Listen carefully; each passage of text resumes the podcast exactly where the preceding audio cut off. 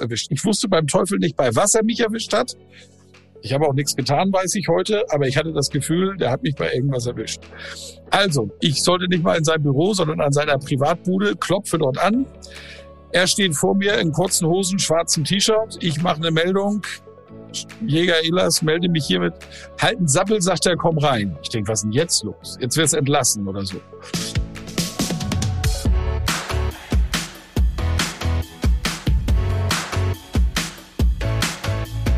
Lebensunternehmer-Podcast. Der Podcast für dein glückliches und selbstbestimmtes Leben mit Johannes Ellenberg.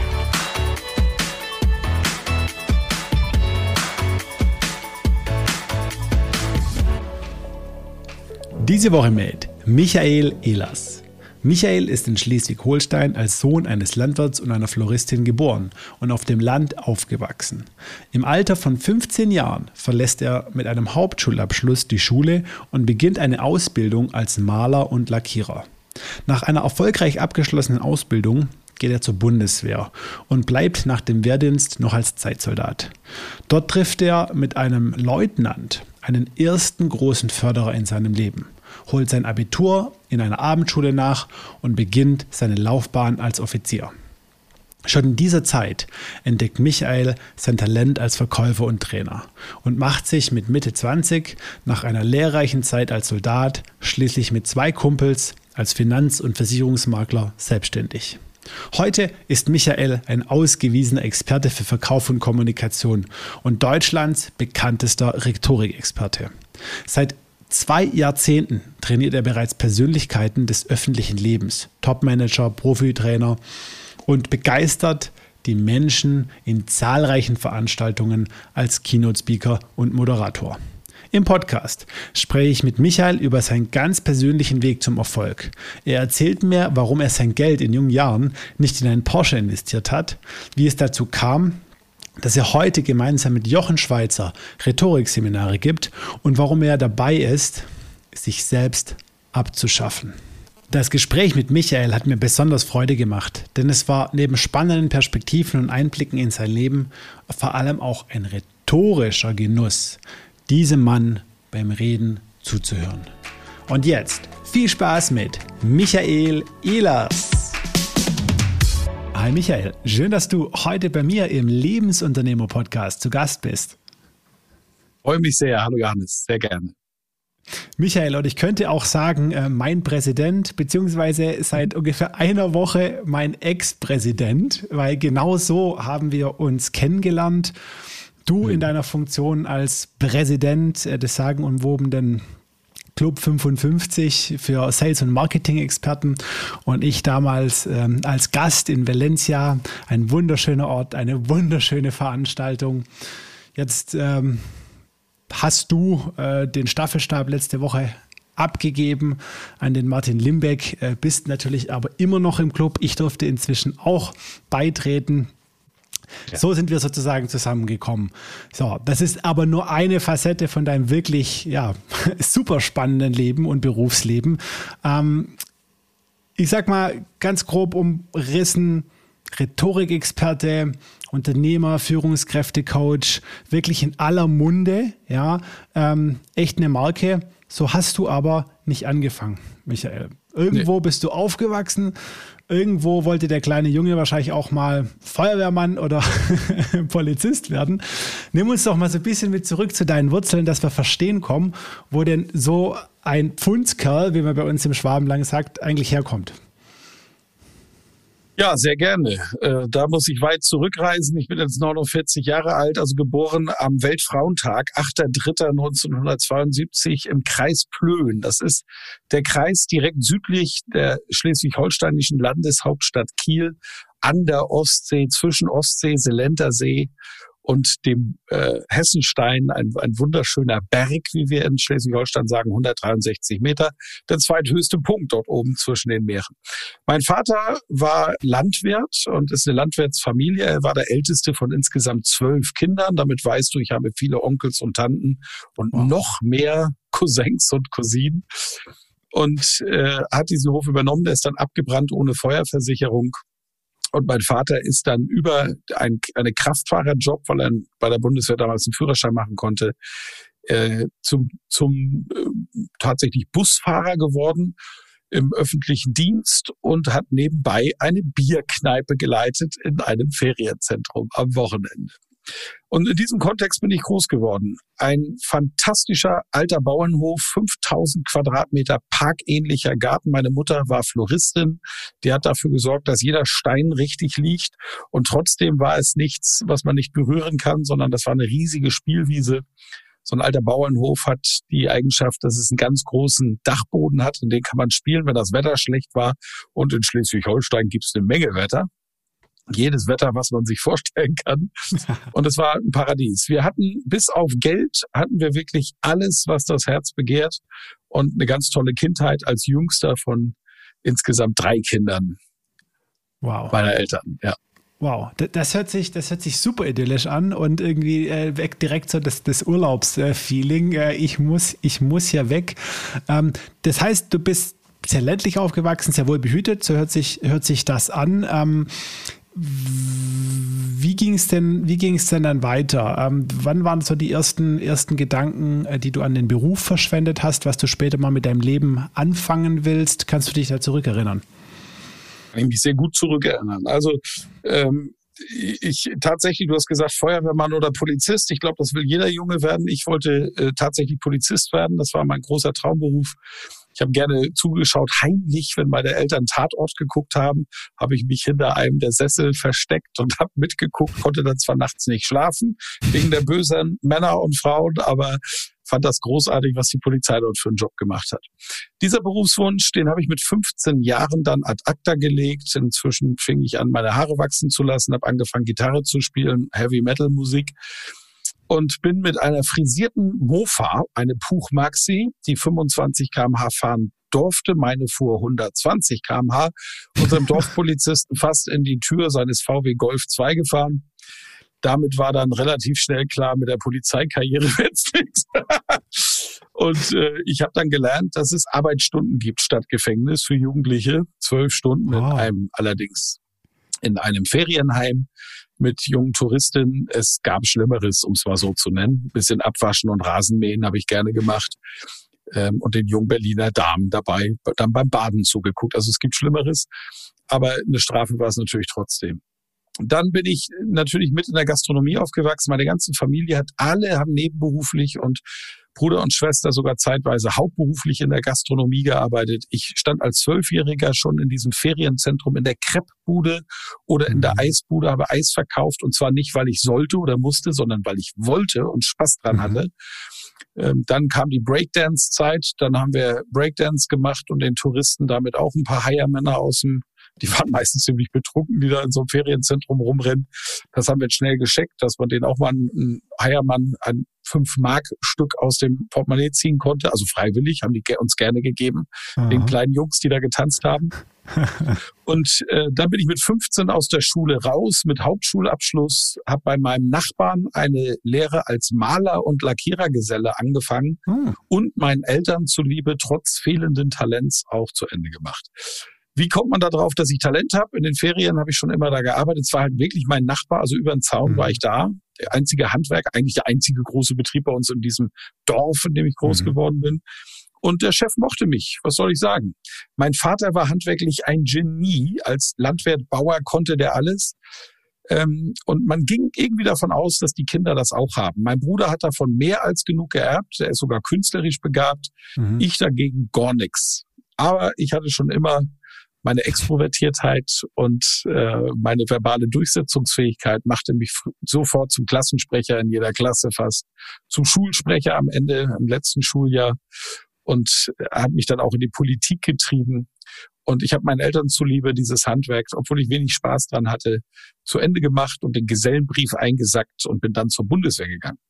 Oh, wow. Das heißt also im Endeffekt, ähm, ja, äh, klassisch, wie es viel in ländlichen Gegenden ist, ähm, nicht, es gab nicht so viele Optionen. Schulisch die Hauptschule zu Ende gemacht und dann, ja, wird man halt, oder ja, geht man in eine Ausbildung, äh, da wo es sich halt anbietet und wenn man so eine Prägung aus dem elterlichen Haus hat, das war jetzt nicht Ja, ich meine, mit 15, ich finde es auch ehrlich gesagt, was soll man mit 15 schon von der Welt verstehen oder von sich selber? Da macht man halt, was der Papa sagt, oder?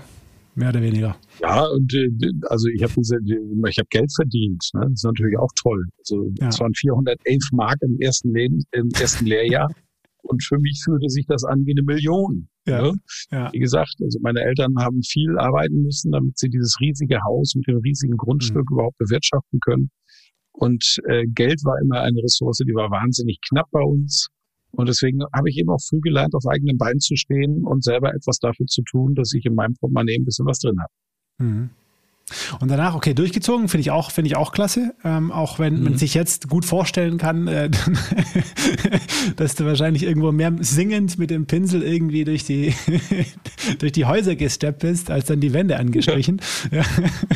ähm, aber dann Bundeswehr. Also wie, war das, war das dann so die Option, irgendwo wegzukommen äh, über die Bundeswehr oder was nee, hat dich dahin Das war wieder meinem Vater zuliebe. Also mein Vater und ich, wir hatten eine sehr, sehr enge Verbindung wie wir generell in unserer Familie eine, eine gute mhm. und enge Verbindung hatten. Zu meinem Vater war sie besonders eng. Und er war äh, ein, ein begeisterter Reservist. Er hatte damals, als er ein junger Mann war, die Gelegenheit, als erstes eine Reserve-Unteroffizierausbildung zu bekommen. Das war damals neu, das war tatsächlich so eine Testinspektion. Mhm und äh, ist dann als Unteroffizier dort ausgebildet worden und hat sich von dort an bei den Reservisten engagiert. Und was er geliebt hat, war eben diese, diese Gemeinschaft, dieses gemeinsame Marschieren und auch die, durch die Härten zu gehen. Er hat die härtesten Märsche der Welt bis an sein Lebensende gelaufen. Sagermarsche in Norwegen, zwei Tage 90 Kilometer mit Gepäck durchs Moor. Äh, der berühmte Nimwegenmarsch, einer der härtesten Märsche der Welt. Und äh, die Kameradschaft, die da unterwegs war, die war gut, die hatte Spaß, die hatten ordentlich Liedgut und haben dabei noch Bier getrunken. Also atemberaubend, das war für ihn Urlaub, rauskommen, mal weg von dem ganzen Stress, das hat ihm sehr gut getan. Und er mochte das. Und natürlich muss, muss man bedenken, das ist lange her, das waren absolute Friedenszeiten. Die Gefahr, dass es hier zu äh, Einsätzen kam, war bei Null. Mein Bruder musste aus gesundheitlichen Gründen nicht zur Bundeswehr, meine Schwester mhm. aus geschlechtlichen Gründen. Und mich hat er gebeten, ob nicht wenigstens ich, weil ich im Schützenverein aktiv war, Spaß am Schießen hatte, ein paar, paar regionale Titel eingeheimst hatte in diesen Disziplinen, ob ich das nicht machen will. Zu der Zeit musst du wissen, Johannes, hatte ich sehr lange Haare und habe E-Gitarre gespielt und Hardrock und Heavy Metal Musik, was ich ja heute noch sehr gerne mache. Und hatte eine Freundin, die, glaube ich, meine langen Haare mochte. Nein, weiß ich, meine langen Haare auch mochte. Also ich war mhm. frech, ein Nonkonformist. Mhm. In dieser dörflichen Idylle war ein Rocker. hat viel durcheinander geworfen. Und äh, dann bin ich ihm zuliebe hingegangen. Die Haare waren ab. Die Freundin war weg. Und äh, ich hatte bei der Bundeswehr wahnsinnig viel Spaß, weil tatsächlich Schießen, das Technische hat mich interessiert und ich konnte mich unglaublich viel bewegen. Ich bin aktiver Fußballer, auch vom sechsten Lebensjahr bis heute im Verein und mit Begeisterung. Und ähm, da konnte ich mich bewegen. Also alles das, dieses Orientieren, dieses im Wald rumrennen, ähm, auch die Disziplin, das hat mir getaugt. Ich hatte da Spaß, ich bin da aufgegangen. Und dann kam ein Offizier, das war der Zugführer in der Grundausbildung, Leutnant Engler. Hm. Und dieser Leutnant hat mich mal beim Waffenreinigen wegbeordert. Und ich dachte, oh Gott, da hatte ich bei irgendwas erwischt. Wenn man sich während des Dienstes auch noch beim Waffenreinigen, was eine heilige Institution ist als Soldat, ähm, zum, zum Zugführer gerufen wird, dann hast du bei irgendwas Wurz erwischt. Ich wusste beim Teufel nicht, bei was er mich erwischt hat. Mhm. Ich habe auch nichts getan, weiß ich heute, aber ich hatte das Gefühl, der hat mich bei irgendwas erwischt. also, ich sollte nicht mal in seinem Büro, sondern an seiner Privatbude, klopfe dort an. Er steht vor mir in kurzen Hosen, schwarzem T-Shirt. Ich mache eine Meldung. Jäger Elas, melde mich hiermit. Halt einen Sappel, sagt er, komm rein. Ich denke, was ist denn jetzt los? Jetzt wirst du entlassen oder so. Kommst ins Gefängnis, wer weiß. Irgendwas muss ganz schlimm sein. Und dann fragt er mich, Elas, ich habe gehört, Sie sind Meister der sechs Seiten. Ich sage, was? Sie spielen Gitarre. Was? Sie sind Gitarrist. Ach so, ja, warum? ja, ich auch. Ach so. Ja, was machen wir denn jetzt? Ja, kennst du schon das neue Album von Metallica? Black Album. Nein, ja, ist gerade rausgekommen. Ich hab's, das hören wir uns jetzt mal an, da unterhalten wir uns. Also ich dachte wirklich, ich bin in einem fremden Film. Und dann erzählt mir der Kerl doch tatsächlich, pass mal auf, Elas, Ich finde, dass du ein ganz wacher Geist bist. Du kapierst Dinge schnell, du bist fit, du bist diszipliniert. Was hältst du eigentlich von der Idee, Offizier zu werden? Ah. Ich so, habe ich mir keine Gedanken drüber gemacht. Sagte, aber bei aller Liebe, ich sehe, dass du Spaß hast an dem, was wir hier tun. Und ganz im Ernst, also wenn du Musik machen willst, mit Musik Geld zu verdienen, das dauert ewig lange.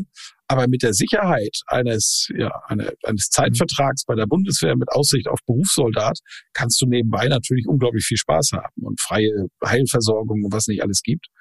Und ich habe mich tatsächlich mit diesem Gedanken identifiziert. Er hat mir gesagt, ich soll während der Bundeswehrzeit mein Abitur nachmachen. Wow. In Schleswig-Holstein ist das so, wenn du Hauptschule hast, aber eine abgeschlossene Berufsausbildung, hast du mittlere Reife gehabt. Ah, sauber. Und damit konnte ich direkt quasi auf die Abendschule gehen und das Abitur nachmachen. Und wow. er hat mir ein Zeugnis geschrieben, in dem eine Empfehlung drin war, eine dringliche Empfehlung, die auch der Kompaniechef dann noch unterschrieben hat, dass ich auf die Offiziers, in die Offizierslaufbahn gehen soll, sobald ich mein Abi habe. Und tatsächlich habe ich dann Johannes für vier Jahre unterschrieben Boah. Die Unterschrift äh, war gemacht, die Tinte war trocken, wie man so schön sagt, und dann wurde die Kaserne dicht gemacht. Ich wurde verlegt in eine andere Kaserne, in eine andere Truppe, war auch gut. Wir haben die Kaserne dicht gemacht. Das war die Zeit, in der die Bundeswehr völlig berechtigterweise, wie wir heute wissen, stark reduziert worden. Mhm. Und ich habe eigentlich in meiner Zeit, ich habe auch viel Spaß gehabt, muss ich auch sagen, aber ich habe auch sehr viel Material gezählt und Kasernen dicht gemacht. Und für mich war dann relativ früh klar, dass ich das nicht als Beruf mache, weil ich auch nebenberuflich angefragt wurde, ob ich nicht im Verkauf arbeiten möchte. Das war dann einer dieser klassischen Strukturvertriebe. Da bin ich dann mal kurz gestartet und auch durchgestartet, habe dann aber sehr schnell kapiert, dass dieses System nichts für mich ist und bin dann nach den vier Jahren direkt in die Selbstständigkeit gegangen als Vermögensberater und Versicherungsmakler zusammen mit zwei Kollegen. Wow. Aber lass uns mal, das ist, bevor wir damit, also das ist ja echt, äh, ist super, super spannend und natürlich auch mhm. toll erzählt. Äh, aber ich finde diesen Moment, wo du, den du auch so wirklich plastisch gemacht hast. Äh, dich, was war das, der Ober, Oberfeldwebel? Leutnant. Ich kenne mich. Ein Leutnant. Leutnant, Leutnant. Ich bin total, ich habe verweigert und äh, war bei Zivildienst, von daher. ich ja, muss entschuldigen. Nicht. Diese Welt ist für Alles mich äh, nichts ähm, fremd. Würde ich heute fremd. auch so machen übrigens. Ja. Alles gut. ähm, ich glaube, das, das war jetzt nicht äh, zwangsläufig moralische Gründe, das war einfach äh, Bequemheit bei mir, aber ähm, äh, die, die, die, ich finde diesen Moment so faszinierend. Also, ja. ne, weil, weil, diese, diese Situation, die du beschrieben hast, der Hauptschüler, der dann die, die, die, seinem Vater zuliebe die Malerausbildung gemacht hat, seinem Vater zuliebe die ähm, zu Bund gegangen ist. Und, und, und dann kommt da einer, ein Leutnant in der Hierarchie, mit dem du ja wahrscheinlich irgendwie keine große intime Beziehung hat, also engere Beziehung Bis hattest, dahin ja. nicht, also er war Gott, ja. Das ja, so, beschreibst ja. du völlig richtig. Ja. ja. Äh, hast da plötzlich so einen Förderer. Also ne, das ist ja, das ist ja so ein magischer Moment im Leben. Hast du dich schon mal gefragt, was passiert wäre, wenn der dich nicht gesehen hätte oder wenn das nicht passiert wäre? Dein Leben wäre vermutlich komplett, also wirklich komplett anders verlaufen. Das habe ich mich in der Tat gefragt. Ähm, also mein Leben wäre anders verlaufen, wäre mir Leutnant England nicht über den Weg gelaufen. Äh, nebenbei sein Bruder war Profimusiker tatsächlich in einer Heavy Metal Band, die hieß Correcco, das war die Nachfolgeband von Warlock mit Doro Pesch. Ah, mit denen waren wir dann auch mal ein Wochenende auf Tour. Das war sehr, sehr interessant als junger Mann, das kann ich dir sagen, in so einem Tourbus und Backstage beim Heavy Metal Konzert rumzulaufen. Auch sehr prägend. Nein, in der Tat ähm, die, überhaupt diese Rückmeldungen zu bekommen. In meiner Dorfgemeinschaft spielte äh, akademisches Wissen jetzt keine große Rolle. Den Akademikersohn, den haben wir, Söhnen haben wir regelmäßig was aufs Maul gehauen, wie man das so macht auf dem Dorf. ja, die gehörten nicht dazu. Ja. Und äh, das ist eben die Kultur, in der ich groß geworden bin. Und hier hat sich dann auch eine neue Welt eröffnet. Und auch während der Bundeswehrzeit war ich dann in Dienstbereichen. Also ich bin dann in die Fernmelderei gegangen, und die ist auch schon zumindest ein bisschen, ich sag mal so, bei der Unteroffiziersausbildung gab es eine Durchfallquote von 25 Prozent. Wow. Also jeder Vierte hat es nicht gepackt und das, sie sind im Theorieteil durchgefallen. Ähm, und ich bin mit einem Buch, mit einem Buchpreis rausgegangen als äh, Zweitjahrgangsbester. Und äh, weil ich einfach auch natürlich diese Bestätigung von dem mhm. Offizier, auch natürlich wollte ich ihm gerecht werden und seiner Förderung denn das ist ja ein Vertrauensvorschuss, den du dort erhältst, gerecht werden. Ich habe mich einfach jeden Tag 20 Minuten hingesetzt, mehr war auch nicht nötig und habe gelernt und damit habe ich das Ding auch relativ gut gerockt. Und in der Tat cool. habe ich hier auch erst verstanden, dass da doch eine, also dass es nicht nur Frechheit ist, die mich mhm. durch viele Situationen gebracht hat, sondern vielleicht ist es doch auch so, so ein Hauch Schlauheit. Ich würde es als mhm. Bauernschlauheit bezeichnen, weil ja die schulische Ausbildung mir das da eben nicht geschenkt wurde. Aber so ein Hauch Schlauheit war da drin. Und das habe ich dann in der Zeit, in der Zeit entdeckt und habe dann ganz häufig gemerkt, dass es, dass ich A, ist blöd, sowas von sich selbst zu sagen, aber da gibt es ja auch Persönlichkeitstests, mit denen das gemessen ist. Ich habe ein, jetzt keinen brillanten, aber einen überdurchschnittlichen Intellekt, also Lust an Komplexität und offensichtlich auch die mit 117 ist jetzt bin ich weit von einem Genie entfernt, aber halt auch nicht blöd, einen guten IQ, dass ich aus dieser Lust auch etwas machen kann. Und äh, alles das ist in dieser Zeit, in dieser sehr prägenden Zeit dann passiert und wach geworden und ich habe diese Fähigkeiten in mir entdeckt und das spielte für mein weiteres Leben eine entscheidende Rolle. Wahnsinn. Und irgendwie, also ich weiß nicht, welche Rolle es gespielt hat, aber dieser Connect, der kam ja wiederum über deine Passion. Ne? Also, keine Ahnung, vielleicht hätte ich auch ohne äh, dein, dein, deine Fähigkeit, äh, die sechs, äh, wie hat er das genannt, die sechs Seiten zu zupfen. ja, genau, ähm, angesprochen. Ja, aber war ein wahnsinnig schlechter Gitarrist. Das kommt doch noch dazu. also, das ist wie Golf spielen. Ich mache es wahnsinnig gerne, ich kann es leider nicht. Gitarre spielen kann ich inzwischen besser. Aber Ja, Wahnsinn. Wahnsinn. Also ein Magic Moment. Ja. Und dann wirklich, also ich meine, ein Intellekt, äh, eine Schlauheit äh, braucht man dir heutzutage äh, natürlich überhaupt nicht mehr absprechen, wenn du siehst, was du alles gerissen hast, wie viele Bücher du geschrieben hast. Äh, von daher sehr gut, dass damals in deiner Laufbahn jemand war, der wirklich ja auch erkannt hat, was in dir steckt und das so ein bisschen ja. beschleunigt hat. Toll. Großartig. Ja, also da auch an, ich bin Papa, ja, äh, du bist Papa, an alle Eltern da draußen, an alle Menschen da draußen.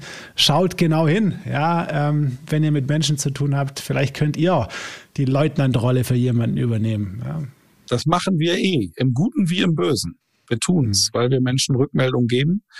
Und ähm, da ist es eben wichtig, und da sind wir ja auch wieder in meiner Kerndisziplin Rhetorik, dass wir das auch mit einer gewissen Achtsamkeit machen, gerade im familiären Umfeld und gerade in unserer Rolle als Mutter und Vater, Erziehungsberechtigte, Erziehungsberechtigte. Da müssen wir sehr achtsam sein, welche Signale wir unseren Kindern senden. Hm. Wahnsinn. Ja, okay, aber dann, pass auf, dann warst du kurz im Strukturvertrieb. Ich kann es verstehen, mhm. äh, dass du dich da nicht so wohl gefühlt hast. Wobei ich tatsächlich eine Sache finde ich tatsächlich positiv und das ist, dass tatsächlich ganz arg viele, für viele das der erste Schritt ist oder der erste Kontakt zu dem Thema Unternehmertum, Selbstständigkeit. Ja. Ähm, und dadurch, dass der Schritt dann in, in, die, in die komplette Selbstständigkeit oftmals ein Tacken einfacher ist, ähm, ja da in die Selbstständigkeit zu gehen, hört sich jetzt für mich an, für dich war, war das jetzt kein größeres Thema oder ich meine heutzutage, ne? Also heutzutage ist es ja so, äh, dass es für viele Menschen, obwohl eigentlich nichts passieren kann und ich, ich weiß auch, wie ich damals die Entscheidung getroffen habe, vor allem auch vom Umfeld her, das ja schon ein, ein Step ist, ja, sich selbstständig zu machen, da ins Risiko zu gehen. Ähm, Nehmen wir uns doch vielleicht nochmal ganz kurz mit in den Moment. Äh, hast du da, äh, ja, wie, wie sahen da deine Selbstgespräche aus? Hast du die geführt äh, oder bist du da einfach geradeaus nach vorne gelaufen? Fertig. Nein, es ist so. Also ich bin äh, über meinen direkten Vorgesetzten bei der Bundeswehr zu diesem mhm. Strukturvertrieb gekommen. Ähm, ich fand diese Welt faszinierend. Der Anzugträger, die, die waren sehr diszipliniert, auch alle denselben Anzug, alle dieselben Haarschnitt. Das war so eine harte Truppe. Ja. Und äh, ich hatte schneller das erste Verkaufstraining gemacht, als ich gucken konnte. Da war ein Trainer ausgefallen einfach, der die Neulinge ausbilden sollte. Ich war selber Neuling, ich war drei Monate dabei. Und dann kam eben mein Vorgesetzter, vom, der ja auch im Dienst mein Vorgesetzter war, in diesem Strukturvertrieb eben über mir stand und hat gesagt, Michael, da sind die Neuen, du kennst dich ja aus, Methodik, Didaktik, Handzettel für die Ausbildung, mach mal. Zwei Stunden Verkaufstraining, zeig dir mal, wie es geht.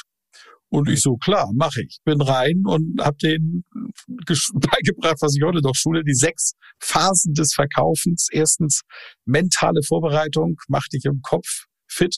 Heute nennen das die Kollegen Mindset. Aber das ist, sind alles nur andere Worte für dieselben ja. Dinge. Ne? Heute, was heute meditieren heißt, kannten wir damals auch schon. Ja. Wir haben es nur Dösen genannt. so, also, mentale Vorbereitung, Phase 2 Vorbereitung und Planung, ne, alle Materialien dabei haben, wissen, was man tut. Phase 3 Entree, guten Einstieg schaffen. Phase 4 Bedarfsermittlung, mal checken, was, mit wem haben wir es zu tun, was braucht er.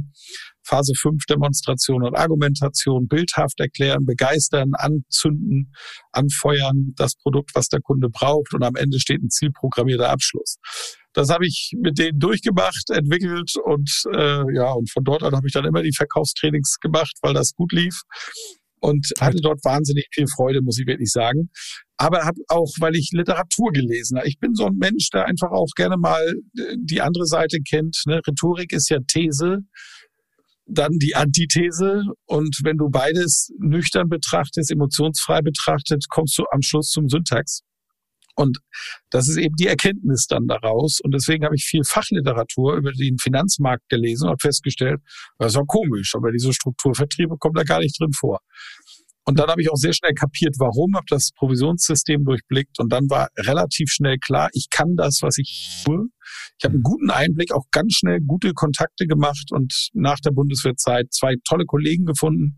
Jeder war spezialisiert in einem anderen Bereich. Wir hatten einen Sachversicherungsprofi, der Maklerlizenz hatte und Bestand hatte.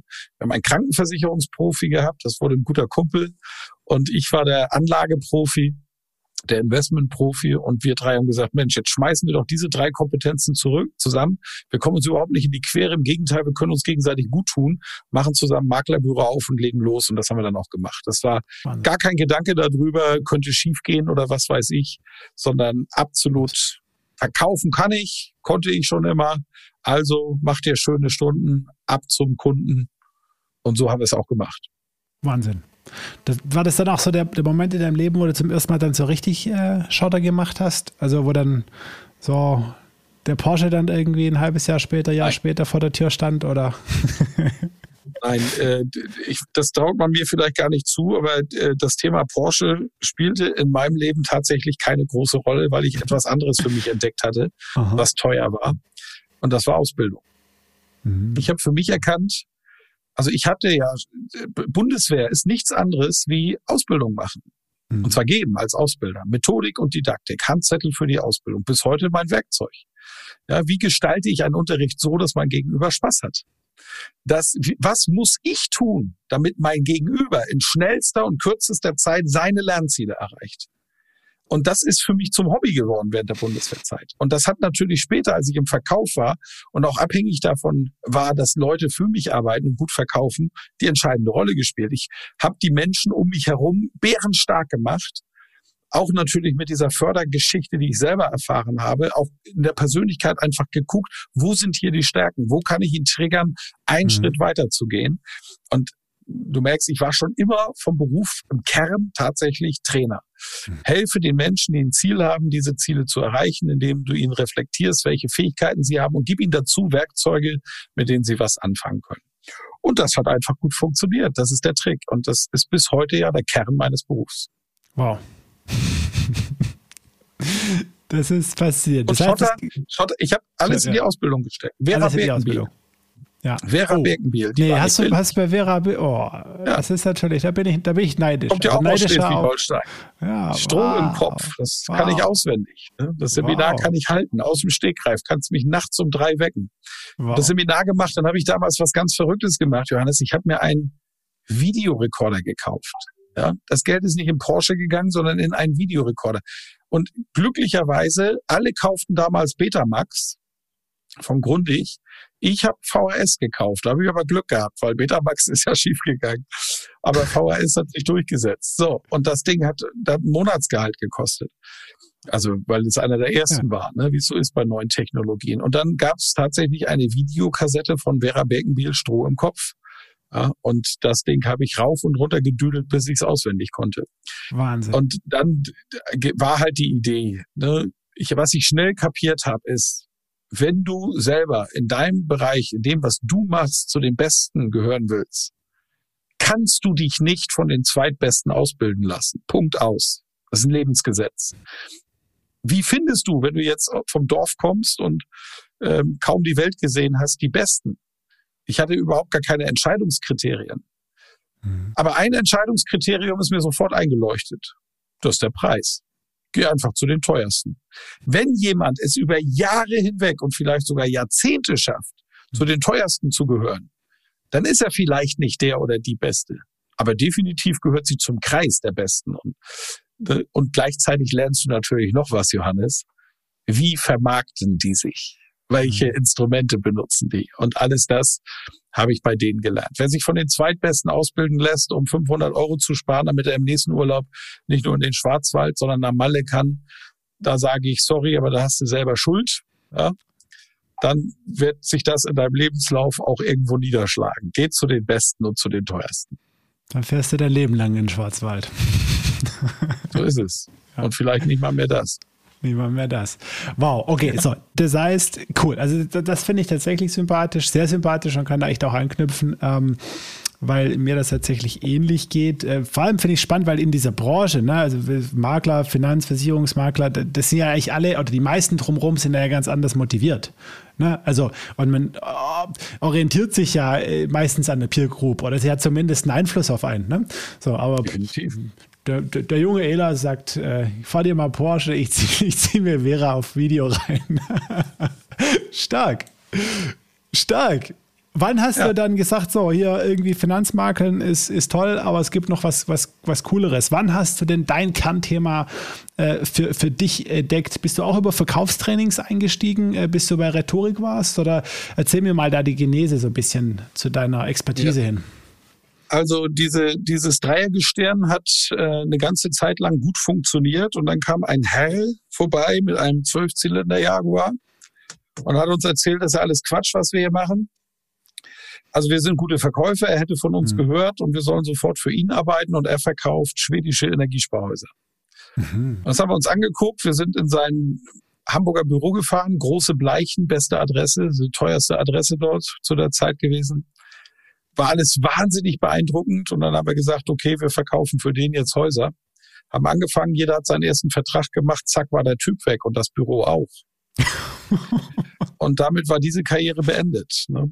Wow. Also da sind wir wirklich einem, einem äh, Betrüger äh, auf den Leim gegangen, im wahrsten Sinne des Wortes. Ähm, glücklicherweise war der finanzielle Schaden meiner Kunden äh, in meinem Fall wirklich begrenzt. Da habe ich einfach Glück gehabt.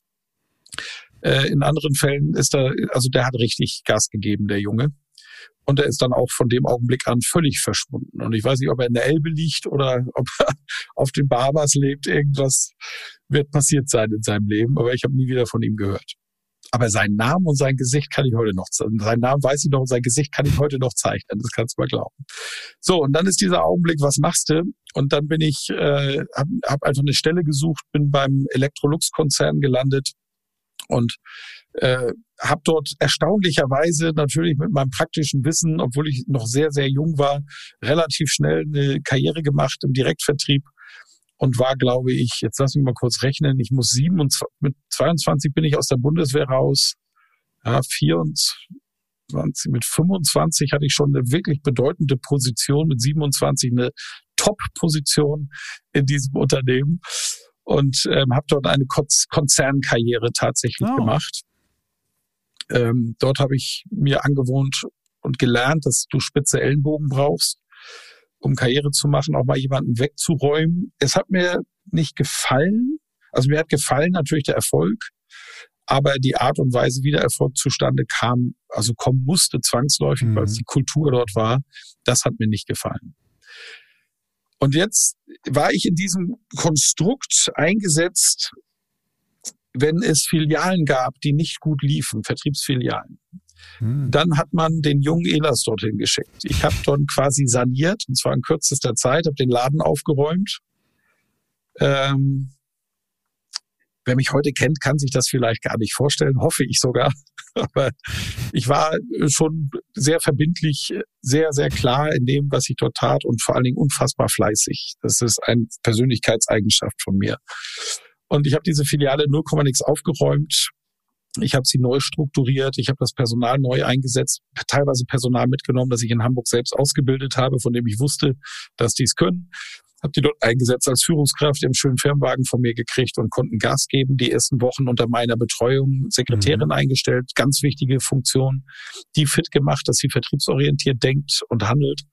Und äh, es dauerte meistens sechs Wochen bis zwölf Wochen, dann lief der Laden wieder ne? Mhm. und war neu strukturiert. Und weil ich das so gut konnte, war dann mein Job, dort durch die Filialen zu rennen. Aber eins war klar, der nächste Karriereschritt stand an. Und meine Führungskraft, die mich immer gefördert hat, mein Herr Direktor, den musste ich auch mit Herr Direktor ansprechen übrigens, ne? alter schwedischer Konzern, der hat äh, aufgehört, mich zu fördern, als ich seine rechte Hand wurde. Dabei oh. hatte ich überhaupt gar nicht geschielt auf seinen Job. Ich habe geschielt auf einen ganz anderen Job. Ich wollte in die Zentrale und dort Schulungsleiter werden und die Verantwortung für das gesamte Schulungsprogramm tragen. Darauf hatte ich Bock. Methodik, Didaktik, Ausbilden war mein Ding. Und mein Erfolg im Vertrieb habe ich eben dem zu verdanken, dass ich die mhm. Menschen um mich herum stark gemacht habe. Ja. Ähm, dass ich Produktivität verteilt habe. Ähm, aber äh, das war dann anstrengend. Und dann lernte ich in einem Hotel in Gera hm. einen super Verkäufer kennen. Wir waren mal ein Trinken, waren aber zusammen in der Disco und hatten viel Spaß zusammen. Und ich habe versucht, den abzuwerben und habe den Angebote gemacht. Geld, Auto. Der war nicht zu kriegen. Und als ich so langsam bei meiner Electrolux-Karriere die Schnauze voll hatte, habe ich den angerufen und habe gesagt, sag mal, erzähl noch mal, was macht ihr eigentlich? Und dann sagt er, ja, wir verkaufen Dunstabzugshauben. ja, was das denn? Davon kann man leben? ja, sagt er, und zwar äh, schöne Designstücke und die gehen an Küchenstudios und an Möbelhändler. Das ist B2B. So, das ist interessant. B2B hatten wir auch eine, eine Strecke, konnte ich ganz gut. Ähm, sag mal, sucht ihr jemanden? Wie es der Zufall so will, wir suchen jemanden. Habe ich mich, bin ich zu meinem Chef gegangen, habe ihm die Autoschlüssel und Büroschlüssel auf den Tisch geknallt, habe gesagt, ich kündige fristlos. habe ich in Zug gesetzt, bin in die Nähe von Bamberg gefahren, meiner heutigen Heimat hatte dort ein Gespräch mit dem Inhaber dieses Unternehmens, die Küche, die später dann Kücheneinbaugeräte, zu der Zeit waren es tatsächlich nur Dunstabzugshauben verkaufen, ein Küchenstudio, so Möbelhäuser. Und nach eineinhalb Stunden Gespräch mit diesem sympathischen jungen Mann sagt er ja, Sie können in drei Monaten anfangen. Da habe ich gesagt, Sie haben mich nicht verstanden. Ich bin mit dem Zug hier und wollte mit dem Firmenwagen wieder weg. Also Sie können mir jetzt keinen Job geben. Das können Sie machen, aber ich habe in dieser Woche einen Job. Da gibt es nicht zu diskutieren. Ich kann etwas, was nicht viele können, nämlich verkaufen. Und nicht nur das. Ich kann auch Vertrieb organisieren. Das können noch weniger, noch weniger Menschen. Also entweder Sie geben mir jetzt einen Job oder ich suche mir halt was anderes. Oh, sagt er. Ruf den Verkaufsleiter ein, den ich kannte, mein Kumpel. Und 20 Minuten später hatte ich einen Renault Laguna Schlüssel in der Hand und ein nagelneues Auto und bin mit denen zurück nach Hamburg. Ne? so, die Geschichte jetzt, long story short, B2B-Geschäft. Ich kam aus dem Direktvertrieb, ich wusste genau, wie Verkaufen geht, habe quasi das Direktvertriebsgeschäft ja. ähm, in den, ins B2B-Business gebracht. Wir haben jedes Jahr unsere Umsätze in einen ruinösen Markt, in dem Marktmitbewerber mhm. wirklich über die Wupper gegangen sind, haben wir jedes Jahr unsere Umsätze verdoppelt. Ich habe eine Schule gebaut, die hieß Motibus, Motivations- und Business School. Mhm. Und setzte tatsächlich als erstes auf Motivation, immer Feuer, immer Drive, immer Gas geben, sei fleißig, erreiche deine Ziele. Und dann eben auf Business, mach das Geschäft eben auch ordentlich. Du musst strukturiert rangehen, du musst wissen, was du tust, du musst wissen, wie du es tust, du musst wissen, mit wem du sprichst, du musst deine Zeit ordentlich einteilen, du musst eine gute Tourenplanung haben, die haben wir noch auf Papier gemacht, auf Falkplänen, obwohl es damals schon Navis gab, aber da lernt man das richtig. Und in der Spitze hatte ich dann die Verantwortung für 21 Außendienstler, die alle überdurchschnittlich erfolgreich waren und wow. nahezu alle auch später Karriere gemacht haben in dieser Bran in diesen Branchen. Ne? Mhm.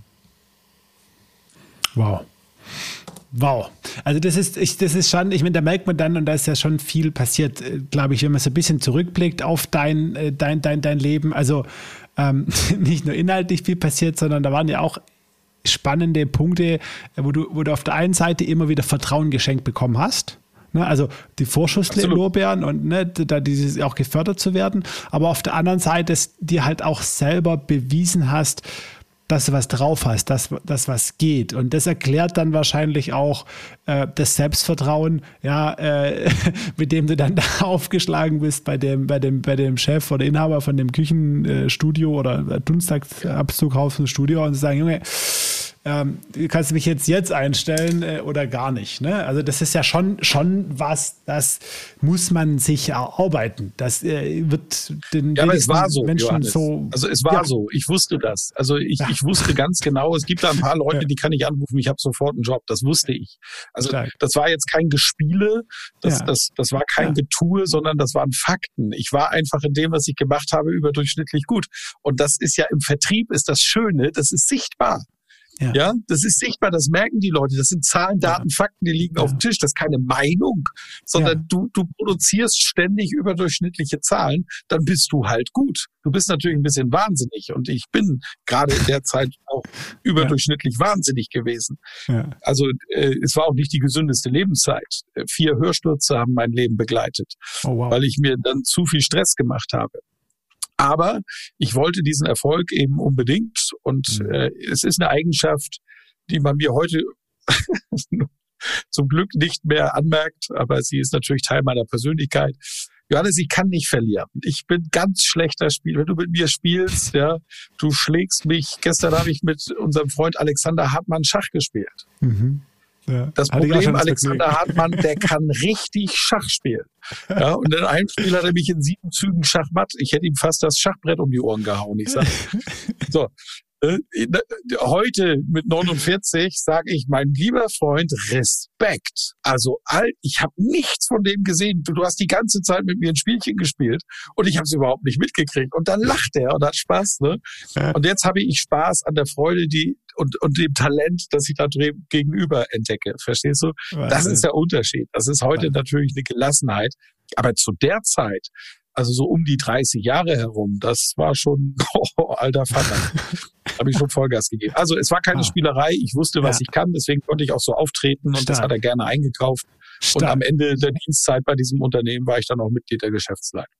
Wow, wow. Ja, und das ist ja aber das Schöne. Ne? Also das ist das Schöne. Und ich glaube, und das ist so ja mein Thema, dass man diese Selbsterfahrung, ne? also und dadurch diese Be Bestätigung dann bekommt, wenn du ins Machen gehst. Ne? Nur- Wenn du ins Machen gehst, wenn du rausgehst, wenn du diese Erfahrungen sammelst und dann kannst du irgendwann mal dieses, diese Erfolge produzieren, diese Erfahrungen produzieren und eben ja mit so einem starken Charakter, egal welche Situation angehen äh, und in dem Fall einfach einen Job klar machen, mal kurz so. Ja. Finde ich stark. Wie ging es dann weiter? Du warst in der Geschäftsleitung und irgendwann hast du kein, äh, keine Lust mehr gehabt, dort weiterzumachen. Da waren wahrscheinlich die Herausforderungen nicht mehr groß genug, könnte ich mir jetzt vorstellen.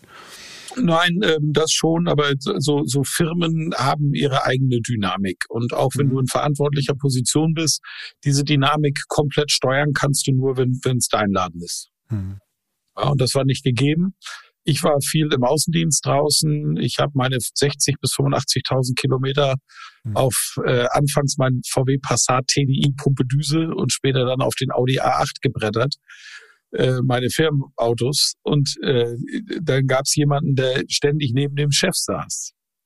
Und jetzt darfst du raten, wer dann dauerhaft den größeren Einfluss auf den Chef hat. Und das war nicht der, der die Zahlen gebracht hat, sondern der, der sie verwaltet hat. Hm. Und daran hatte ich dann keine Freude. Und zudem kam, dass diese Motivations- und Business School wirklich fantastisch lief, sich in der ganzen Branche einen enormen Ruf erarbeitet hat, weil die Seminare anders waren. Da war nicht reinkommen und dann Stoff durcharbeiten. Nee, zack, wir sind Go-Kart gefahren. Ähm, aber haben auch dieses Go-Kart-Fahren in das Seminar integriert. Also das Mhm. hatte alles einen Lerneffekt und zahlte auf das ein, was am Ende rausgegangen ist. Stark. Während die anderen über Küchentechnik gesprochen hat, standen wir in der Küche und haben Braten gemacht. Aber Vollgas. Und zwar einer, der schmeckt. Und ich habe den ganzen Tischlern, die Küchenverkäufer waren ja alles Tischler, die haben ja von den Geräten keine Ahnung. Den haben wir erstmal das Kochen beigebracht.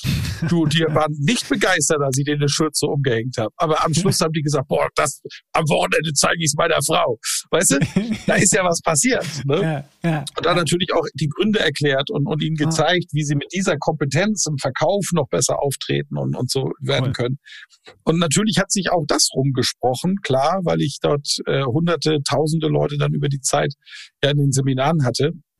Und das führte dann auch zu Anfragen, die wie selbstverständlich abgelehnt wurden, weil ich nun wirklich einen Zwölf-Stunden-Tag hatte und inzwischen ja schon Familie und Frau und Kind zu Hause äh, und, und das dann alles zu viel war. Aber als dann dieses Gefühl der Unzufriedenheit kam, war für mich auch klar, die Reise muss weitergehen. Und der logische nächste Schritt ist dann der Schritt wieder zurück in die Selbstständigkeit. Ähm, alles, was ich zu Beginn der Selbstständigkeit vergessen habe, weil so Dinge wie äh, Vorsteueranmeldungen und so hatte ich, war nicht in meinem aktiven Sprachgebrauch ähm, und äh, wusste nicht mal, was das ist und war völlig abhängig vom Steuerberater. Wenn er einen guten Job gemacht hatte, hatte ich Glück und wenn er einen schlechten Job gemacht hatte, dann nicht. Und ich habe beides erlebt. Mhm. Und dann bin ich neu in die Selbstständigkeit gegangen und zwar als Trainer. Und äh, das Thema Rhetorik war schon immer der absolute Kern all meines Tuns. Ich gehe sogar so weit, Johannes, das werden die Verkaufstrainer nicht gerne hören, aber mit einer wirklich guten, fertigen Rhetorikausbildung hm. brauchst du kein Verkaufstraining mehr. Hm. Weil du alle kommunikativen Werkzeuge dir zu eigen gemacht hast, die es braucht, um einen Überzeugungsprozess zum Ende zu führen. Und das ist Verkaufen. Ja. Und so habe ich es auch mit meinen Leuten gehandhabt. Ich habe sie in Rhetorik ausgebildet. Die konnten alle kommunikativen Werkzeuge. Egal, ob es um die Gesprächseröffnung geht, um Gesprächsdramaturgie, um Überzeugungspsychologie, wo automatisch Abschlusstechniken drin sind, aber eben auch die Fähigkeit, sich jederzeit vor Leute zu stellen, frei einen Vortrag zu halten. Das ist manifestierte Kompetenz, diese Fähigkeit. Mhm. Und meine Mission als Rhetoriktrainer ist es ja, echtem Wissen und echtem Können eine Stimme zu geben. Nicht Blender besser zu machen. Die enttarnen sich auf Strecke immer. Blender sind Raketen. Die starten wie eine Rakete, leuchten am Himmel und fallen genauso wieder runter, wie sie aufgestiegen sind. Mhm. Immer auf Strecke. Ja, und langfristig setzt sich immer die Kompetenz durch. Aber du musst ja erstmal durch die Tür kommen. Mhm. Du musst ja erstmal in die Position kommen. Und um dorthin zu kommen, ist die Rhetorik eine, ein Werkzeug und eine Kompetenz, ohne die geht gar nichts. Mhm. Und da wir in unserem deutschsprachigen Kulturkreis sehr introvertiert sind, ist es für mich eben wichtig, den Extrovertierten zu helfen, dass sie ihre Extrovertiertheit und Begeisterungsfähigkeit auch mal etwas eindämmen können. Und den Introvertierten zeige ich, wie sie sich gegen die Lauten durchsetzen. Und das ist Rhetorik. Hm. Für mich eine echte Herzensangelegenheit. Das kommt auch rüber. Das kommt auch definitiv rüber. Das heißt, da hattest du dein Thema und da war es wieder ja, an der Zeit letztendlich selbstständig zu werden. Ähm, Frau und Kind, Familie war da. Ähm, Gab es zu dem Zeitpunkt äh, mal, mal kurz einen Zweifel oder eine Überlegung? Äh, weil es hattest ja auch nicht nur Verantwortung für dich selber, sondern ähm, für Frau und Kind. Oder also das, das denke ich, müssen wir nochmal klarstellen, damit das nicht so Motivations-Chaka-Chaka ist. Zweifel sind ein ständiger Begleiter. Und wer die nicht hat, ist halt ein Idiot. Also ja. sorry, aber dieses äh, immer weiter und immer weiter, das wie es wie es früher in Motivationsvorträgen auch gepredigt wurde, mhm. das ist natürlich der personifizierte, das personifizierte Schaffen eines Burnouts. Mhm. Und das ist Quatsch. Natürlich musst du klug und reflektiert handeln.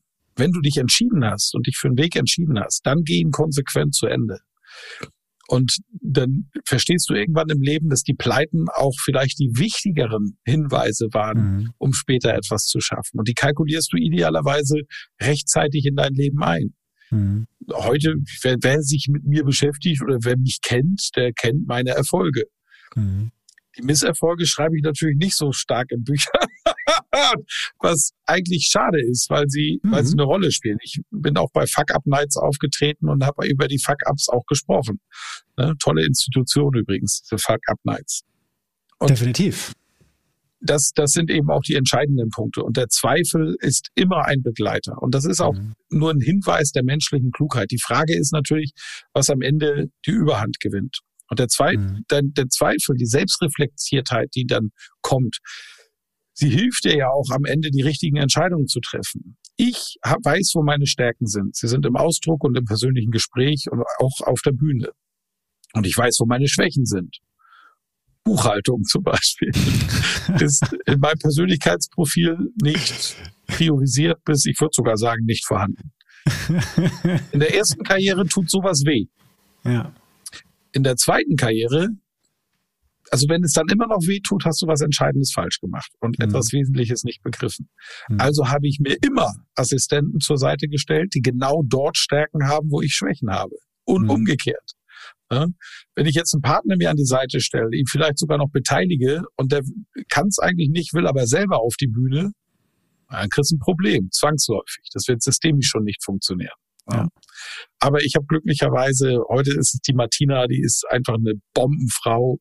Und wie die mein Büro managt, das ist äh, atemberaubend. Die ist schon seit über zehn Jahren bei mir. Da sitzt natürlich jeder Prozess, kann ich nachts im Schlaf wecken und die sagt mir, gib mir eine Antwort auf Fragen, die ich hätte. Also würde ich nie machen, aber wenn ich es machen würde, würde ich eine Antwort kriegen. Und äh, das ist das A und O. Zweifel müssen da sein, sonst mhm. gehörst du in eine Klapse. Mhm. Ja, schön, dass du das äh, auch nochmal so, so rausgearbeitet hast. Aber ich habe schon verstanden, dass das für dich jetzt, ich meine, klar, bei den ganzen Erfahrungen, wahrscheinlich hattest du ja auch die Kontakte im Endeffekt, du hast diese, diese Schule aufgebaut, ähm, die, du hast Trainings gegeben. Das heißt, der Start in die Selbstständigkeit, den stelle ich mir jetzt relativ ähm, smooth vor, wie man so schön sagt, äh, neudeutsch. Das heißt, du hattest wahrscheinlich ja direkt irgendwie auch Aufträge Kunden oder musstest du da auch mal ja. ein Jahr, zwei richtig, richtig kämpfen, bis da, bis da was rumkam? Kämpfen musst du immer. Natürlich musste ich kämpfen. Äh, du kriegst halt nichts geschenkt und schon gar nicht als Neuer. Ja. Auch mit Kontakten und Erfahrungen. Ja. Aber richtig ist trotzdem, was du sagst. Ich hatte, also ich habe von Anfang an existiert. Mhm. Das, das ist vielleicht wichtig. Der Existenzgründer. ja. Wie so schön heißt. Und ich habe meine Familie ja. durchgebracht. Ja. Das ist auch wichtig. Ja. Ne? ja. Aber äh, das, das Thema Reichtum war am Anfang natürlich auch in weiter Ferne. Denn ich habe ja am Anfang zum Tagessetzen gearbeitet. Also dafür, logisch würde ich heute nicht mhm. durch die Tür gehen und mich mhm. lieber auf die Couch legen, als mir dafür die, den Aufwand zu machen. Aber mhm. es ist ja nun mal so, dass du anfäng, anfangen musst. Ne? Und wichtig ist, dass es dann eine Linie gibt, die mhm. idealerweise eben auch nicht raketenmäßig steigt, sondern stetig steigt. Und rückblickend auf mein Leben kann ich genau das sagen. Und das gibt ja auch Ruhe und Sicherheit. Und immer wieder auch was probieren und auch mal was Neues machen. Ich habe Riesenspaß an Innovation, ja auch heute noch. Die größte Investition meiner Firmengeschichte habe ich gerade hinter mir. Also gerade mhm. und äh, nicht Jahre hinter mir, weil ich einfach auch Spaß daran habe, neue Dinge zu entwickeln. Mhm. Und ich weiß, wenn ich etwas Neues tue und etwas Neues gründe, dass das schiefgehen kann, weil wir beide wissen, wie viele Gründungen gehen, gehen, gehen, gehen kaputt ist ja doch ja. dein Fachbereich. Im, Im, klassischen Startup-Umfeld, was sich jetzt von der Existenzgründung nochmal unterscheiden würde, das sind das neun von zehn, die nicht funktionieren. Ne? Neun von zehn, genau. Mhm. Ja, und äh, das, das ist einfach auch das, das normale Vorgehen. Jetzt mhm. weißt du natürlich, als erfahrener Unternehmer bist du kein klassischer Startupper, obwohl ich mich immer so sehe. ähm, weil mir auch diese, dieses Umfeld gefällt, verstehst du? Das hat ja was. Aber äh, nichtsdestotrotz äh, ist eben nicht jedes Projekt, was ich angegangen bin, auch geflogen. Manches ist mhm. fürchterlich kaputt gegangen und aus manchen haben sich dann aber auch Dinge entwickelt. Ähm, gehört vielleicht nicht in den öffentlichen Podcast, aber kann ich dir mal beim Bierchen erzählen, was alles so an, an Ideen in meinen Büros entstanden ist, die heute auch wirklich groß sind. Und das ist auch gut und das tut, tut auch wirklich gut. Aber äh, diese Gewissheit zu haben, dass Dinge einfach auch schiefgehen können und das mit einzuplanen auch, das ist wichtig. Aber es darf natürlich nicht präsent sein in deinem Kopf, das mhm. Schiefgehen. Das ist schon auch wichtig. Ja. Wenn du an etwas glaubst, dann zieh es durch und schau, dass du nicht nur den Pläne sind ja eh etwas völlig Irrationales eigentlich, weil sie nie aufgehen. Deswegen schau, dass es tatsächlich noch einen Plan B und einen Plan C gibt. Das heißt, wenn ich irgendwo abbiegen muss, mhm. wo lande ich dann eigentlich? Ja. Und wenn du dann, ja. wenn die Antwort dann ist nichts, Harakiri halte ich für nicht klug. Ne? Mhm. Und da muss ja zumindest etwas bleiben. Und das ist eben die heutige Art, wie ich an Innovationen und Projekte herangehe. Hm. Hm. Das ist spannend. Michael, jetzt challenge ich dich mal so ein bisschen so zum Thema ja. Unternehm Unter Unternehmertum. Ähm, weil jetzt äh, haben die Hörer dich so ein bisschen kennengelernt, ähm, haben wirklich verstanden, dass du ein brillanter Kopf bist, ähm, dass so viel Potenzial äh, da ist und, und, du so viel gerissen hast schon äh, und auch unternehmerisch. Warum hast du dich bis heute äh, hauptsächlich konsequent für den Weg der eher klassischen Selbstständigkeit und der Personal Brand entschieden? Warum bist du plus minus eher der Einzelkämpfer geblieben, Michael Ehners, wo doch du wirklich so viel unternehmerisches Talent, Sales-Talent, Schulungstalent mitbringst? Du hättest ja auch einen anderen Weg wählen können ne, und eine Riesenorganisation aufbauen können. Ähm, warum? Lass es mich verstehen. Ja, sehr gerne. Die Antwort kann ich dir geben. Also erstens, äh, weil ich es versucht habe und es nicht geklappt hat. Mhm. Ja, also ich Ehrliche war in, Teil, Teil, von Organisationen. Mhm. Ähm, wir haben, wir haben Startups, richtige Startups gegründet, auch im Lernumfeld. Mhm. Eines davon hieß BeUnic, da waren große Investoren mit dabei und ich war Marketingverantwortlicher mit in der Geschäftsleitung. Und ähm, dann bei dieser, bei dieser Entwicklung, Ideenentwicklung, beim Starten, das, das war großartig. Da konnte ich mich ausleben. Und wenn es dann aus, aus dieser Perspektive ins Abarbeiten geht, dann wird so eine Fabrikarbeit, da bin ich dann raus. Mhm. Da entwickle ich keine Freude dran.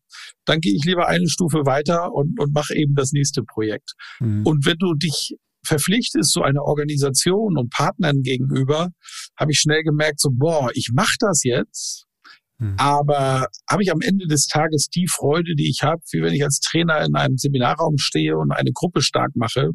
Und da war die Antwort dann klipp und klar nein. Nichtsdestotrotz war es mir wichtig, als Erfolgstrainer auch als Unternehmer erfolgreich zu sein.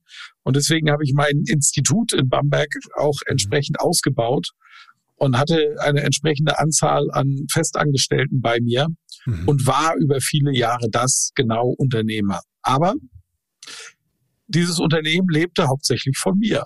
Und mhm. die Mitarbeitenden haben dafür gesorgt, dass die Produktivität von mir einfach im höchsten Maße gegeben war. Mhm. Aber es war nichts Skalierbares dabei, weil ich mhm. einfach nicht skalierbar war. Dass ich wahr sage, Johannes, hat heute einen Grund. Ja, Technischer Natur. Da können wir gerne später drüber sprechen. Ja, unbedingt. Und dann habe ich gerade auch in unserem Club 55 mich mal mhm. umgeschaut mhm. und habe gesehen, okay, wir haben da Unternehmerpersönlichkeiten, wie beispielsweise mein Nachfolger als Präsident Martin Limberg. Mhm. Er ist ein sehr enger und guter Freund und er ist, er ist ein Vorbildunternehmer. Also was der auf die Reihe bekommt als Top-Experte und Personenmarke und gleichzeitig Unternehmer, ich weiß gar nicht, da glaube ich jetzt 160 Angestellte, ähm, da kann ich nur den Hut vorziehen und muss sagen, mhm. Chapeau. Ich sehe, was er tut, wie er es tut, sogar warum es tut, weil ich ihn gut genug kenne und äh, entdecke, dass seine, seine Stärken, die er hat, er in diesem Umfeld konsequent einbringen kann. Und was ich auch gesehen habe, sind andere Kollegen und Kolleginnen, die sind einen ganz anderen Weg gegangen. Sie haben es auch über ihre Reputation geschafft, auf Spitzenhonorare zu kommen. Mhm. Aber da haben wir zum Beispiel eine Kollegin aus Österreich, ich sage jetzt bewusst den Namen nicht, du wirst schnell wissen warum. Eine Kollegin aus Österreich, eine absolute Spitzenkompetenz in ihrer Nische, top unterwegs, top Personenmarke. Und ich war mit ihr Abendessen und habe gesagt, so, wie sieht deine Organisation aus? Mhm. sagt sie, ich habe eine rechte Hand. Ich sage, wie eine? Ja, die macht alles. Rechnungswesen, Auftraggestaltung und so weiter. Ich sage, wie geht das denn? Naja, ich habe mich konzentriert auf das Wesentliche und das ist folgendes und jenes. Wie schreibst du deine Bücher? Ja, so und so und so und so, in der und der und der Zeit. Mit den und den Methoden. Ich sage, na Donnerwetter. Und jetzt habe ich mal gegengerechnet und habe ihren Kostenapparat mal mit meinem verglichen, mit dem von Martin. Einfach mhm. mal so einen Gedanken nebeneinander gestellt, ja. die drei Dinge. Ja. Und habe festgestellt, na, das ist spannend. Und dann bin ich wirklich in Ruhe in mich gegangen, auch unter der Beobachtung vieler Kollegen, auch die du kennst, mhm. und habe gesagt, okay, wo sehe ich jetzt eigentlich die höchste Produktivitätsrate bei gleichzeitig dem, dem, dem höchstmöglichen Glück im Gesicht. Ne? Mhm. Und habe dann für mich einfach auch festgestellt, skalieren ist nicht mein Thema. Äh, das war mein Thema, aber ich habe dazu keine Lust mehr. Dafür bin ich jetzt zu alt. Ich will mich auf das konzentrieren, was der Schwerpunkt meiner Arbeit ist und habe dann mein Institut reduziert auf heute drei, in Kürze dann wieder vier Halbtagskräfte, die quasi die gesamte Organisation rund um all das, was ich so treibe, mache. Auftragswesen, Rechnungswesen, heutzutage Online-Funnels, ein ganz elementarer mhm. Teil. Und der Rest ist über Partnerschaften organisiert. Und das lässt mich jede Nacht hervorragend und lange schlafen. Und das hatte ich halt nicht immer in meinem Leben. Sehr schön. Vielen Dank für da, also auf der einen Seite für die Ehrlichkeit und wirklich, wirklich die Ausführung, weil ich glaube, darum, darum geht's. Also darum geht's im, im Lebensunternehmertum herauszufinden, was einen letztendlich glücklich macht und das Unternehmertum als Mittel, als Werkzeug zu sehen, genau das zu erreichen. Und du Johannes, hast es für dich erkannt. Wenn du, wenn du im richtigen Alter bist. Hm. Denn äh, ich bereue nichts. Also ich habe Dinge getan, weil ich sie tun wollte, weil ich es mir selbst beweisen hm. wollte und die nicht in meiner Lust waren. Hm. Und für diese Erfahrung bin ich heute unglaublich dankbar. Mark Twain sagte mal, Wissen ist, was bleibt, wenn man dir den letzten Cent genommen hat. Und ich weiß, dass mir in meinem Leben nichts passieren kann. Das ist unmöglich. Solange ich geistig fit bin und mein Mundwerk und mein Geist funktioniert, kann ich produktiv, produktiv sein. Ne? Und ohne diese, diese Zeiten, in denen ich einfach auch mal Dinge ausprobiert habe und mhm. gemacht habe, hätte die, die, diese Erfahrungen sind heute einfach elementar wichtig. Ja. Also ich werde 50 nächstes Jahr. Für mich ist das jetzt in dieser Zeit die richtige Entscheidung für den Rest meines Lebens. Und bis dahin war es richtig, es so zu tun, wie ich es bis dahin getan habe. Ja. Ja, also auch erstmal sich kennenlernen, es rauszufinden, was, wie man es denn irgendwo haben will. Das mag sich in der Lebenssituation auch ändern oder, oder im, klar, ähm, im, im Alter oder mit, mit, mit dem Älterwerden ändern. Ähm, ja, und dann aber einfach konsequentes Ausrichten. Das finde ich sehr schön. Also sehr, sehr, sehr schöne Message. Und ja, letztendlich geht es ja darum, was du tagtäglich machst ne? Ähm, und wie du dich dabei fühlst. Das ist ja das einzigst, einzigst Wesentliche für uns Menschen, wie wir uns, wie wir uns fühlen. Ja, wow, cool. Das ist schön. Du hast es gerade ein bisschen angeteasert. Äh, lass, mal, lass mal ein bisschen hören, äh, was du, was du gerade ähm, alles so auf der Platte hast, äh, weil fertig bist du noch lange nicht. Du kommst jetzt langsam zum Zenit, also wir nähern uns dem Höhepunkt von der Karriere und da schießt du ja durchaus einige Themen jetzt gerade raus, die durchaus spannend mhm. sind und deinen Markt ja auch wirklich ähm, ja, innovativ prägen, um nicht zu sagen revolutionieren, vielleicht ab einem gewissen Punkt. Ja, vollkommen richtig. Ja. Also ich schaffe den Trainer ab. er schafft sich selber ab. Sehr gut. Wie machst du das? schau, wir sind, also gehen wir mal in meine Buchhistorie. Buch Nummer eins war Kommunikationsrevolution Social Media. Und in diesem Buch habe ich den Unternehmern und Mittelständlern und auch vielen Führungskräften in Konzernen mhm. erstmal erklärt, was ist denn dieses Fatze-Buch und dieses mhm. YouTube und Twitters? Ne? Was, was mhm. machen die überhaupt? Was kann man damit machen? Mhm.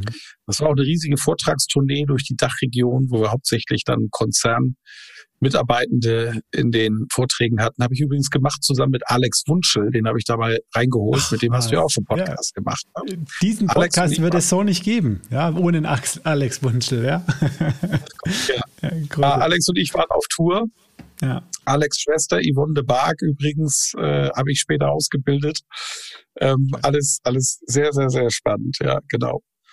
So, und äh, das dritte Buch hieß Herzlich willkommen im Datengefängnis, wie wir zukünftig leben, lieben und einkaufen werden. Und in diesem Buch ging es um Big Data, also die logische mhm. Fortführung des Buches Kommunikationsrevolution. Und mein äh, Klassiker und Standardwerk heißt Rhetorik, die Kunst der Rede im digitalen Zeitalter. Und wenn du dir diese Buch jetzt drei von inzwischen acht Büchern äh, diese Historie mal anschaust, dann fällt dir auf, dass das Digitale der Computer und alles, was so drumherum hängt, und der sprachliche Ausdruck, die Kommunikation mhm. einfach meine beiden Schwerpunkte sind. Und ich habe immer Spaß daran, auch gerade in diesen Bereichen etwas zu machen. Meine Seminare sind seit Ewigkeiten hybrid. Also wer ein Training bei mir auf Mallorca bucht, mhm. wo ich mit kleinen Gruppen arbeite, so ein Seminar kostet 4000 netto, geht Donnerstag bis Sonntag, was du abends versäufst und vertrinkst äh, und, ver und isst, genau oben drauf. Ähm, das ist natürlich eine spezielle Zielgruppe. Das sind mhm. Unternehmer, Unternehmerinnen, viele Persönlichkeiten des öffentlichen Lebens, Fußballer wie Neven Subotic, Michael Wiesinger, Champions League-Sieger mit Bayern München. Jochen Schweizer war jetzt auf meinem letzten Seminar dabei. Peter Escher, Moderator im Guinness-Buch der Rekorde, der einzige Fernsehmoderator weltweit, der 17 Jahre durchgängig, ohne Pause eine wöchentliche Sendung moderiert hat. Wow. Sarah Knappig, Germany's Next Topmodel, Dschungelcamp, kennt man sie. Das ist jetzt ein, ein Auszug aus meinem Klientel, so auch aus dem Bereich Prominenz. Da ist viele Sport und, und, und Fernsehen mhm. dabei. Und dort sind wir in einem Top-Hotel auf Mallorca, in einem abgeschirmten Bereich. Das ist wichtig für die Prominenten, dass die dort nicht von Touristen gestört werden mit den Unternehmern. Und wir trainieren Rhetorik von der Pike auf. Und bevor das Seminar losgeht, bekommen Sie natürlich 14 Tage lang jeden Tag ein Mini-Hörbuch, also digital schon mal Content und Inhalte, die zum Seminar hinführen. Im Seminar kommt dann das Erlebnis. Ich darf selber erfahren, Initiationshandlung, erleben, was Rhetorik eigentlich ist. An mir selbst als Teilnehmer. Und jetzt gehe ich raus und jetzt haben wir normalerweise so ein Abflachen der Lernkurve. Das bleibt aber bei mir 14 Wochen hoch, weil Sie jede Woche ein Video bekommen, wo Inhalte nochmal verstärkt werden oder auch neue Themen aufgerissen werden. Und dann sind Sie auch herzlich eingeladen, an Teil 2 teilzunehmen, das dann in Barcelona stattfindet. Also es war schon immer digital, war schon immer hybrid. Seit 2008 habe ich einen Podcast für die ersten Jahre der klare Nummer eins im Kommunikations- und Managementmarkt. Dann habe ich jahrelang nichts mehr gemacht. Dann war da immer noch in den Top Ten.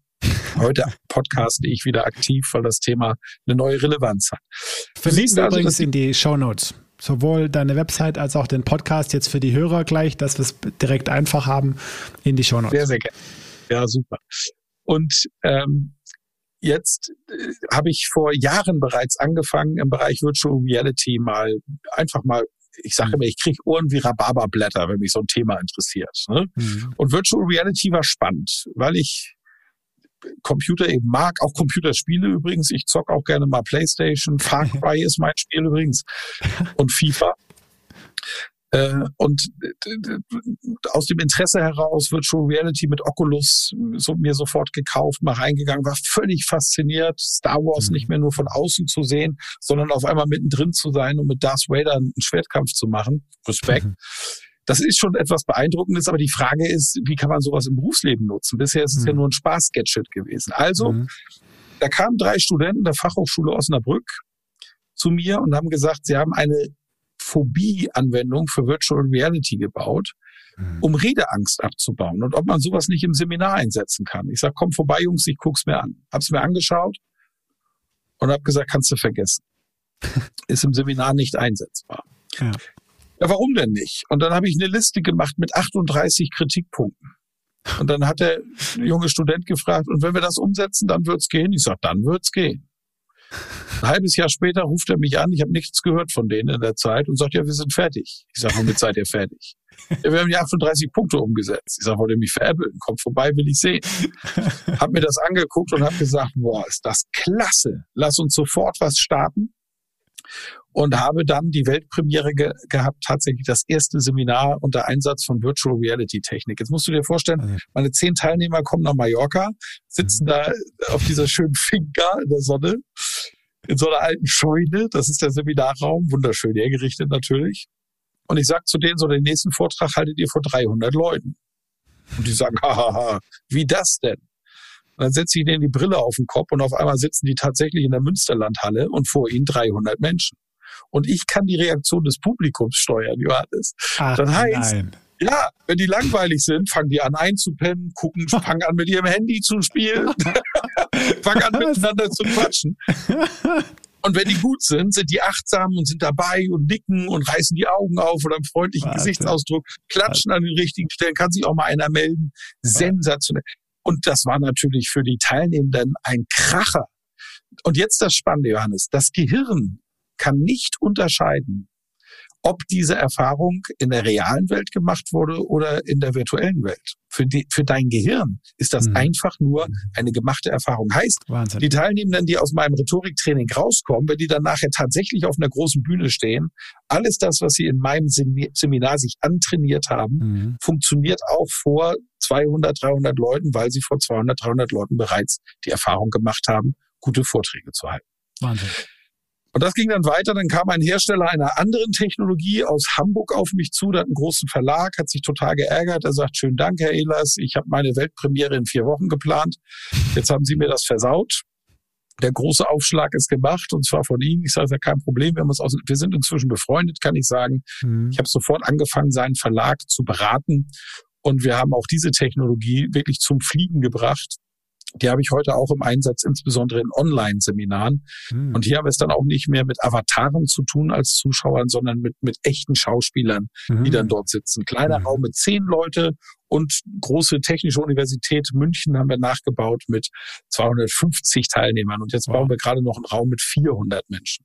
Und du stehst auf der Bühne, du hast die Strahler im Gesicht, im Hintergrund auf 45 Quadratmeter deine Präsentation, vor dir auf dem Bildschirm hast du deine Präsentation und du redest. Und diese Brille misst sogar noch, was du tust. Wahnsinn. Redegeschwindigkeit. Benutzt du Füllwörter wie äh oder also ich sag mal Wortwiederholung. Blickkontakt mit dem Publikum. Alles das kriegst du nachher als Score in deiner Virtual Reality Brille geliefert. Wahnsinn. So, und jetzt das heißt, die Brille oder Technologie, nur dass ich es verstehe, die kann in der Zukunft, da muss nicht, muss nicht mehr du Feedback geben als Trainer, sondern die Technologie, die Brille gibt dann Feedback und lässt das Publikum im Zweifel äh, äh, reagieren, weil, weil sie den Input äh, von, von dir, dein Signal oder deine Rede versteht. Kommen wir dahin, sozusagen. Da sind wir bereits, Johannes. ja, Wahnsinn. Jetzt ja. verstehe ich, was du mit abschaffen meinst, ja? Ja, da ist richtig KI drin. Und vor allen Dingen ist es eine objektive Rückmeldung. Weil wirklich die Sprache und die mhm. Bewegung des Redners und auch die, die Bewegung der Pupillen durch diese Brillentechnologie, die wir haben, alles analysiert wird. Aber jetzt, was sind denn die Vorteile? Es, es ist natürlich immer ein bestimmter Menschenschlag, der in Rhetorikseminare geht. Und es gibt ein, eine ganz große Gruppe, die es dringend nötig hätte, ihr Leben würde entscheidende Verbesserungen nehmen, wenn sie sich diese Ausbildung gönnen würden. Aber sie tun es nicht. Und einer dieser Gründe liegt in der Persönlichkeit unter der Überschrift Neurotizismus. Das ist Rückzug im Angesicht von Unsicherheit. Das sind Menschen, die gerne in ihrer Komfortzone bleiben und ungern rausgehen. Wir wissen allerdings, dass Lernen nur am Rande der Komfortzone stattfindet und nicht in der Komfortzone. Da kannst dein dich und dein Leben nicht verbessern, wenn du in deiner Komfortzone bleibst. Diese Menschen kommen nur, wenn die Not da ist. Also das sind Leute, die unternehmerisch eine Firma übernommen haben und jetzt sagt der Papa, äh, nicht der Papa, der war schon vorher da, der hat ihm die Firma dann übergeben und das ging noch irgendwie alles, alles läuft, die Prozesse laufen. Aber jetzt musst du in den örtlichen Lions oder Rotary Club und auf einmal heißt das so, jetzt wirst du Präsident. Und dann heißt, um Gottes Willen. Jetzt muss ich reden halten vor den Leuten. Und ich tue mich ja schon bei Mitarbeitergesprächen schwer. Und dann müssen sie. Ne? Ist auch ein gutes Motiv und ist gut. Aber ist doch schade. Also es, die Menschen haben Angst davor, in einen Raum zu gehen und sich nachher schämen zu müssen für das, was passiert ist, dass sie einfach nicht gut waren, dass sie nicht gut performt haben. Und diese Angst kann ich absolut verstehen. Und mit Virtual Reality Technologie, Johannes, ist das weg, weil jetzt hast du deinen Seminarraum zu Hause. Und vor allen Dingen, du hast nicht nur einfach deinen Seminarraum mit zehn Leuten, du hast einen Saal mit 250 Leuten und in Kürze präsentiert werden einen Raum mit 400 Leuten. Das heißt, du kannst jederzeit, wann immer du willst und wo du willst, diese Brille, die hat nur ein Kabel, das, da musst du ab und zu mal Strom reinmachen, um sie aufzuladen, auf den Kopf zu setzen und jetzt kannst du da drin trainieren. Ich baue eine Lernplattform, die mit dieser Brille kommuniziert. Die ist äh, tatsächlich fertig. Also jetzt ist sie in der Erprobung. Und Anfang Juli ist sie das erste Mal im Einsatz in einem Seminar, das ich zusammen mit dem Unternehmer und ehemaligen Löwen Jochen Schweizer zusammengebe. In der Jochen Schweizer Arena. Und dort werden Jochen und ich auftreten, etwas über Rhetorik und Keynotes erzählen. Jochen ist ja einer der bestbezahlten Keynote-Speaker, die wir in Europa haben. Und er wird auch seine Erfahrung erzählen und aus seiner Erfahrung sagen, wie wichtig Rhetorik ist. Ich werde bereits die Werkzeuge liefern. Dann kriegt jeder Teilnehmende so eine VR-Brille, die für vier Wochen in seinem Besitz bleibt. Die können die auch nachher kaufen, wenn sie wollen. Aber im Seminarpreis von übrigens 1300 Euro netto ist die Brille mit drin, mit Leihgebühr. Ja, ich sag's dir. So, und dann gehst du nach Hause, bist auf einer Lernplattform, musst mit den Übungen in der Brille die Einheiten freischalten, dass du weiter lernen kannst. Das heißt, du musst besser werden im Seminarraum. Gamification, ganz genau. Und äh, das macht auch echt Spaß. Und es kommt, gibt auch Lerngruppen zusammen, die sich untereinander dann Feedback geben. In dieser Lernplattform tauchen die Avatare von Jochen und von mir auf. Wir sind komplett abdigitalisiert, durchdigitalisiert. Meine Mitarbeiterin schreibt den Text und ich spreche. Oder Jochen spricht. äh, tauchen beide auf in dieser Lernplattform. Und alles das, was ich im Rhetorik 1 Seminar auf Mallorca, das eben 4,3 netto kostet, passiert, passiert jetzt hier auch. Und wir haben tatsächlich denselben Lerneffekt, sogar einen Tick besser, weil du in der VR viel mehr Übung machen kannst als in meinem Seminarraum. Da sind die Übungen auf drei Übungen begrenzt. Und du kannst in diesen vier Wochen, wenn du willst, 100 Mal üben. Und das ist gar kein Problem. Du kannst es auch bei zehn Mal belassen. Es liegt jetzt so ein bisschen daran, wie gut du bist und wie viel Spaß du an der Technologie hast. Aber äh, es, glaub mir, es gibt Teilnehmer, die tatsächlich in vier Wochen 100 Übungen durchziehen. So. Und dann am Schluss hast du noch die Möglichkeit, an einem freiwillig an einem Redewettbewerb teilzunehmen. Jeder, der teilnimmt, kriegt dann von Jochen und mir noch eine Urkunde und die ersten drei kriegen riesige Pokale. Und dann sind es wirklich Auftritte in der Jochen Schweizer Arena vor Publikum, in dem die Teilnehmenden dann alles das, was sie in diesen vier Wochen gelernt haben, tatsächlich in der Praxis nochmal beweisen können. Ne? Und das alles für ein bisschen mehr als ein Tausender. Schon Hammer, ne? Das ist eine Nummer. Ich meine, jetzt zwei Dinge. Eine Frage, die sich sofort aufstrengt und natürlich eine Erkenntnis. Ja, ähm, ich denke, es ist klar geworden, dass du Rhetorik, also was Rhetorik mit Verkaufen zu tun hast und dass du beides ziemlich gut beherrschst, weil jetzt habe ich zumindest definitiv absolut Lust, auf dein Seminar zu gehen. Vermutlich der ein oder andere äh, oder die ein oder andere Zuhörerin auch. Und die Frage, die sich aufdrängt, äh, Michael, gibt es da überhaupt noch Plätze? Ja, dafür gibt's tatsächlich Plätze. Ähm, wie das so üblich ist bei einer Premiere, also wir machen tatsächlich, Jochen und ich, so gut wie überhaupt gar kein Marketing, außer in meinen sozialen Netzwerken. Ab und zu mal einen Hinweis. Und ähm, wir haben das ursprünglich mal auf eine Kleinstgruppe wegen Corona einfach begrenzt und haben jetzt noch die Möglichkeit, wir können jetzt noch ein paar Leute aufnehmen, ähm, werden es aber trotzdem nicht explodieren lassen. Also da sind keine 100 Leute im Raum, das ist ganz klar, weil oh. das ist die erste Durchführung und in dieser ersten Durchführung gibt es mhm. definitiv auch ein 1 zu 1 Coaching mit mir. Das heißt, ich schalte mich auch in diesen Lernprozess mal ein und ich sehe auch, mhm. wo ich mich einschalten muss. Und dann gibt's nochmal ein persönliches Feedback. Aber das ist jetzt dieses Training, das eine, also so wie wir es jetzt konzipiert haben, werden wir es nie wieder durchführen. www.irhetorik.de mit oder ohne Bindestrich zwischen den I und Rhetorik. Rhetorik ist übrigens das H vorne hinter dem R. Ähm, dort kann man das Ganze buchen und sich seinen Platz sichern. So in dieser Form wird es nur einmal stattfinden.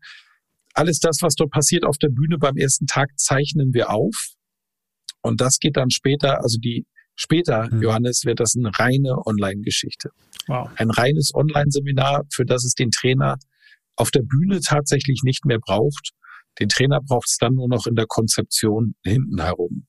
Und jetzt passiert etwas, Johannes, du ahnst es bereits, weil du ein kluger Unternehmer bist. Auf einmal können wir Trainings skalieren.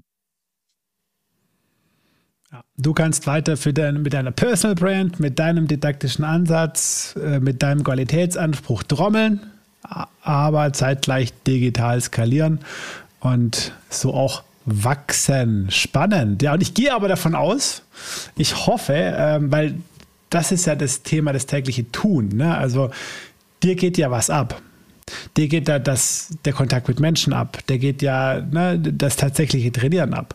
Aber vermutlich, pass mal auf, lass mich raten, vermutlich wirst du weiterhin mit kleinen exklusiven Tru äh, Trüppchen, äh, Gruppen, ja, äh, ein paar Mal im Jahr an schönen Locations immer noch deine Offline-Geschichten machen. Johannes, ich muss, um meine sechs Seminare auf Mallorca vollzukriegen, nichts anderes machen, als in den sozialen Netzwerken, in meiner Community posten, wir haben da wieder einen Termin. Ich, es gibt keinen Vertrieb bei mir. Gibt's nicht. Du kannst dich auch bei mir ganz entspannt Podcast runterladen, kannst dich beim Newsletter anmelden. Du wirst von niemandem angerufen. Nie. Nie. Gibt's nicht. Brauche ich nicht. Die Seminare, das läuft, das habe ich mir jetzt einfach über die Jahrzehnte aufgebaut, das läuft alles von selbst. Ne? Und das willst du auch, Und oder? Also das ist ja mein ich. Punkt. Ja. Das, das, das willst du auch, oder? Also, das, das ist die Frage. Ne? Also, also das zu tun. Ja, ja. Ja. In, in, meinem Kopf gibt es das Modell Rente nicht. Das kannst du mal glauben. Ja? ja. Ganz im Gegenteil. Ich bin jetzt nochmal, wie gesagt, 49. Ich bin jetzt gerade bei einer Ärztin, Privatärztin, die mich mal komplett durchcheckt, weil ich sage, jetzt sorg mal dafür, dass ich die nächsten 30 Jahre noch funktioniere. Und zwar möglichst jung bleibend und jung wirkend. Ne? Und wir arbeiten jetzt gerade dran. Nein, weil äh, Körper natürlich auch eine große Rolle spielt und ich bin ja ein Genussmensch, ich muss da auch ein bisschen achtsam sein. Ja. Du im Ernst, äh, in meinem Kopf gab es noch nie das Modell, irgendwann lasse ich es mir gut gehen. Ich lasse es mir mein ganzes Leben lang gut gehen, indem ich tue, worauf ich Lust habe. Wirklich, ich, hab, ich arbeite nicht. Ich habe und das ist keine Floskel. Ich arbeite nicht. Ich habe ich alles, was ich mache, macht mir wahnsinnig viel Freude, wahnsinnig viel Spaß. Und heute bin ich auch so klug, hat vier Hörstürze gebraucht, dass ich auch meine Freizeit plane und Musik mache und auch mal eben Playstation zocke oder morgen mit meinen Jungs auf den Altherren Fußballplatz gehe, worauf ich mich auch sehr freue. Alles das passiert auch und ich mache Urlaube und entspanne mit meiner Familie und nehme mir Zeit für meine beiden Töchter, 28 und 14 Jahre alt, selbe Mutter und kümmere mich um die. Alles, alles das geht heute. Und ich wäre doch bekloppt, wenn ich das einfach irgendwann nicht mehr tue. Ne? Es nicht tun zu müssen. Das ist ja die Kunst. Und das ist der Fall aber ich tue es einfach von Herzen gerne. Ja. Es macht mir nichts mehr Freude, als einfach in so einem Seminar zu sehen, da kommt jemand rein, der ist auch ein bisschen grundskeptisch, das ist den Menschen so angeheimt. Und dann geht er nach drei, dreieinhalb, vier Tagen raus und hat seine Abschlussübung mit Spaß und Freude und Begeisterung gemacht und steht am Ende, der Applaus kommt und dann siehst du dieses Strahlen im Gesicht, Johannes. Ne? Die, wieder ein Mensch auf sich selbst völlig berechtigterweise einfach nur stolz ist. Und das ist einfach wunder, wunderschön. Ja, genau. Und darauf wollte ich hinaus. Und das, das, das, das merkt man, dass das eben dein Antrieb ist. Und ähm, deshalb, ähm, ja, finde ich, finde ich, finde ich nur konsequent, dass trotz Digitalisierung, die hundertprozentig gelingen wird und du eigentlich nicht mehr so arbeiten müsstest, wahrscheinlich, bald äh, du dir das behalten willst, weil das einfach die, um Absolut. die Sache geht an den Menschen. Ja, das ist, ja. das ist toll. Weil es ist ja nicht nur das, es ist ja das, was ausgelöst wird. Also hm. dieser Effekt, der ist jetzt ja noch gut für mich, für mein Ego ne, als Trainer, hm. dass ich es geschafft habe, die Person dorthin zu bringen. Und ich bringe sie alle dahin. Nein, äh, was dann passiert, ist ja das Spannende. Die gehen zurück in ihre Firmen. Sie haben ganz andere Werkzeuge, ihre Mitarbeitenden mitzunehmen, zu begeistern. Mhm. Sie haben ganz andere Werkzeuge, auch Kritik zu äußern. In meinem Trainings wird gelehrt, dass du Feedback so gibst, dass es auf der anderen Seite Motivation und Freude auslöst und nicht mhm. mehr bewerten und klein machen, sondern mhm. es geht nur darum, was ich in meiner ganzen Karriere selbst erfahren habe, mache die Menschen in deinem Umfeld stark. Und genau das passiert. Und tatsächlich, vielleicht klingt es jetzt ein bisschen pathetisch, aber es ist so, das verbessert die Welt. Das ist so. Wenn du in den Familien kriegst du eine bessere Stimmung rein mit guter Rhetorik, in die Firmen kriegst du eine bessere Stimmung hinein mit guter Rhetorik. Es verändert alles und insbesondere für die Person, die das selber anwendet. Hm. Sehr schön. Hast du vielleicht ja auch beim Club 55 erlebt?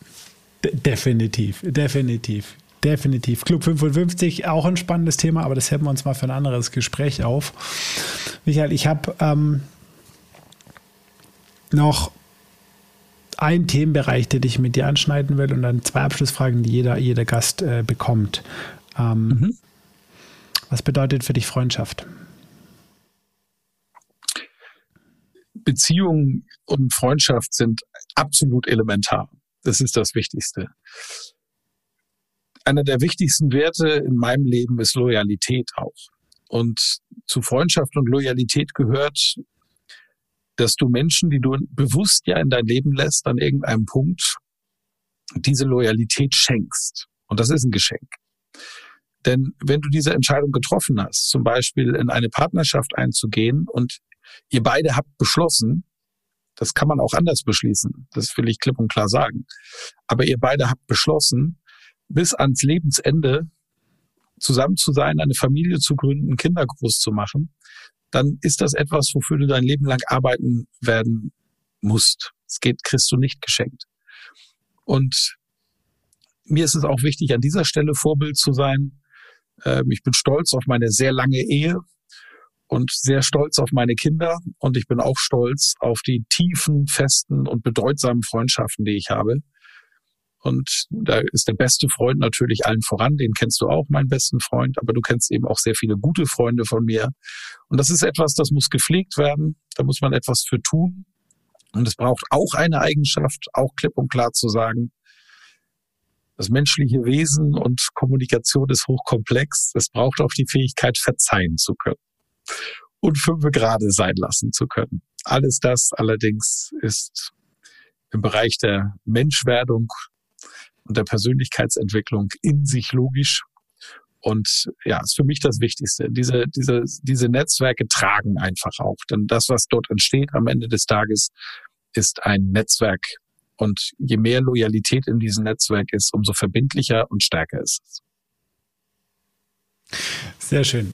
Sehr schön. Also das, das habe ich genau schon so vermutet, weil äh, von außen betrachtet ähm, ist es auch definitiv eine, eine Eigenschaft oder ein Aspekt, den man, den man wahrnimmt, wenn man anfängt, den Michael Ehlers kennenzulernen, ähm, dass er für Freundschaft steht, die lebt und das wird auch, das wird sichtbar. Von daher, ja, finde ich, finde ich sehr, sehr schön, äh, dass das bestätigt ist sozusagen, der, der Eindruck. Ja. Michael, wir hatten ein unglaublich tolles Gespräch, super viel drin. Ähm, ich habe noch zwei Abschlussfragen, die jeder Gast tatsächlich bekommt. Ähm, die erste äh, dürfte dir einfach fallen, auf jeden Fall. Ähm, ist natürlich immer, ähm, immer spannend, einen, einen mehrfachen Bestseller-Autor zu fragen äh, nach Buchtipps. Michael hat tolle Bücher geschrieben, keine Frage, aber er hat auch bestimmt tolle Bücher gelesen und darum geht's. Wenn du so ein bisschen zurückgehst so in dein Leben als Leser, ähm, gibt es da ein, zwei Titel, die besonders herausragen, die dich geprägt haben? Drei. Drei, wow. Ja, eins ist ganz aktuell und ist äh, wirklich lebensverändernd. Für mich das Buch des Jahres, wenn nicht das Buch des Jahrzehnts. Und es ist von jemandem, den du auch kennst, Dr. Frederik Hümmicke, Handling Shit. Das Buch ist so sorry, aber ich werde jetzt mal umgangssprachlich, weil es einfach stimmt, das Buch ist einfach nur geil. Da ja. kommt ein Neurowissenschaftler daher, ein mhm. brillanter Kopf, präzise, der liest Studien wie andere das Horoskop. Ne? du kennst ihn. Beschreibt ihn gut. Und ja. er ist, ja, und er ist, er ist der Wissenschaft voll und ganz verschrieben. Ja. Also er ist jemand, der einfach nur auf Faktenbasis und nicht auf Meinung oder auf Glaubenssätzen mhm. basiert arbeitet. Und er nimmt diesen komplexen Bereich der Neurowissenschaften, wo ja nur die mhm. Frage ist, wie funktioniert das Gehirn und damit wie funktioniert der Mensch, mhm. und bricht das auf eine einzigartige Art und Weise für jeden Menschen verständlich runter mit großartigen Geschichten und macht mit diesem Buch die Welt besser. Handling Shit das, das, Buch hat auch noch drei Kackhaufen auf. Also diese, ne, die kennst du aus WhatsApp, hier diese Emoticons. Drei kleine Scheißhaufen auf dem Cover. Und äh, Shit ist aber tatsächlich ein wissenschaftlicher Fachbegriff. S steht für Stress, H steht für Heuchler, I steht für Idioten und T für Temperamente. Und Stress, Heuchler, Idioten und Temperamente sind es, die schwierige Konfliktsituationen auslösen. Und ein ganz nüchterner Blick darauf, was ist Stress, wie entsteht er, was macht er mit Menschen. Die vier Fs, Fight, Flock, Freeze und Flight. Kampf, Flucht, Schockstarre und Zusammenrottung. Was passiert dann mit dem Verhalten von Menschen? Das ist wunderbar erklärt in diesem Buch. Und dieses Buch hilft definitiv, Konfliktsituationen zukünftig besser zu meistern. Ich liebe dieses Buch. Ich kann es nicht anders sagen. Es ist brillant geschrieben. Es macht unglaublich Spaß von der ersten bis zur letzten Seite und es hat wirklich endlich mal im Kommunikationsbereich neue, bahnbrechende Erkenntnisse. Das Buch muss man gelesen haben. Wer das nicht liest, ist selber schuld. Buch Nummer zwei. Factfulness von Hans Rosling. Mhm. Hans Rosling ist ein Mediziner und Wissenschaftler, der in den Drittweltländern teilweise verantwortlich war für den Gesundheitszustand von 100.000 Menschen. Das können wir uns in der westlichen Welt überhaupt gar nicht vorstellen. Und Hans Rosling hat festgestellt, der geht in die Welt und sagt, oder ich frage dich mal, Johannes, weltweit, wir wissen ja, wie viele Milliarden Menschen auf diesem Planeten leben. Wie viel Prozent der Kinder bis zehn Jahren haben eine Impfung bekommen. A 20 Prozent, B 50 Prozent oder C 80 Prozent aller Kinder auf diesem Erdball bis zehn Jahren. 80 wäre schön, aber die Realität ist wahrscheinlich eher 20. Und diese Antwort geben wirklich 90 Prozent der Menschen. Richtig ist 80 Prozent. Was die Weltgesundheitsorganisation wow. in den vergangenen Jahren geschaffen hat, ist atemberaubend. Kühlketten bis in die entlegensten Ecken der Welt, um Kinder zu impfen. Nur aus unserer Schulzeit und Kindheit und aus alten Schulbüchern wissen wir noch, es sind wahrscheinlich 20. Und dieses, wow. dass dieses Denken heute noch in unserem Kopf ist, ist ein Denkfehler. Der nennt sich lineares Denken. Und das ist nur einer von vielen Denkfehler, die Hans Rosling in beeindruckender Art und Weise mit schönen Charts und wunderbar unterhaltsamen Geschichten in seinem Buch beschreibt. Dieses Buch muss man gelesen haben, gerade in der heutigen Zeit wichtig, Fakten von Meinung unterscheiden zu können, die eigene Meinung zu hinterfragen, um der Realität näher zu kommen. Und da ist dieses Buch unabdingbar. Und es macht wirklich Freude, es zu lesen. Hans Rosling ist leider tot. Es gibt auch einen TED-Talk von ihm. Wer sagt, das mit dem Buch weiß ich noch nicht so, schaut euch mal den TED-Talk an, dann lernt ihr einen spannenden Typen kennen. Großartig. Und das dritte Buch gibt es nur noch im Antiquariat, aber es ist das Buch, was mein Leben verändert hat. Frank Bettger tatsächlich Frank Badger, denn er ist Amerikaner. Deutscher Titel Lebe begeistert und gewinne. In diesem Buch ist die Geschichte, ist die autobiografische Geschichte von Frank Badger, erster Trainer und Speaker bei Dale Carnegie. Hm, mhm. Und später Vorstandsvorsitzender eines großen Versicherungsunternehmens der Vereinigten Staaten. Alles, was es braucht, um erfolgreich zu sein, an Handwerkszeug, als eben auch an Gedankenmusterstruktur oder wie die jungen Leute heute so neudeutsch sagen, Mindset. Ich mag das Wort nicht, aber es ist schon präzise. Alles das, was es dort braucht, ist in diesem Buch beschrieben. Unter anderem ist ein schönes Gedicht da drin. Das geht wie folgt. Wie oft schon hörte ich dich sagen, du würdest große Dinge wagen. Wann glaubst du, kommt der große Tag, da endet alle Mühe und Plag, da du zu großen Taten schreitest und da du selbst dein Schicksal leitest. Und wieder ging ein Jahr vorbei, doch nie warst du, mein Freund, dabei, wenn's galt nun endlich zuzugreifen, damit auch deine Früchte reifen. Woran es liegt, erkläre es nur. Du hattest Pech, ach keine Spur. Wie immer einzig und allein lag's nur an dir, an dir allein. Schau nur auf deine Hände bloß, sie liegen schlaff in deinem Schoß, statt endlich, endlich doch zu handeln und alles in dir umzuwandeln. Thomas Hoffmann heißt der Autor dieses Gedichts und es hing Deswegen kann ich es auswendig ganz lange in meinem Büro neben mir immer sichtbar, um mich daran zu erinnern. Illas, nimm den Hintern hoch, tu's einfach, dann wird's schon klappen. Du hast entweder eine Erkenntnis gewonnen oder etwas geschaffen. Lieber Michael, ähm, ich bin eigentlich sprachlos. Ergänzen wir auch. Da habe ich ein Buch für. Ja, ja. Das von mir, genau. nie wieder sprachlos. Super Plug, oder? Ja.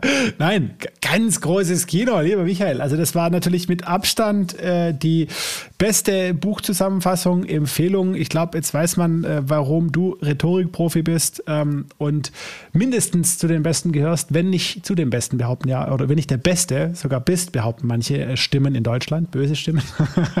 ja, das heißt, das hast du definitiv unterstrichen. Vielen Dank für diese drei Buchtipps und diese schöne Präsentation. Wow, ich bin äh, begeistert. Äh, du solltest über so eine zweite Karriere äh, mit einem Buchclub oder, oder einem literarischen Café nachdenken. Ja.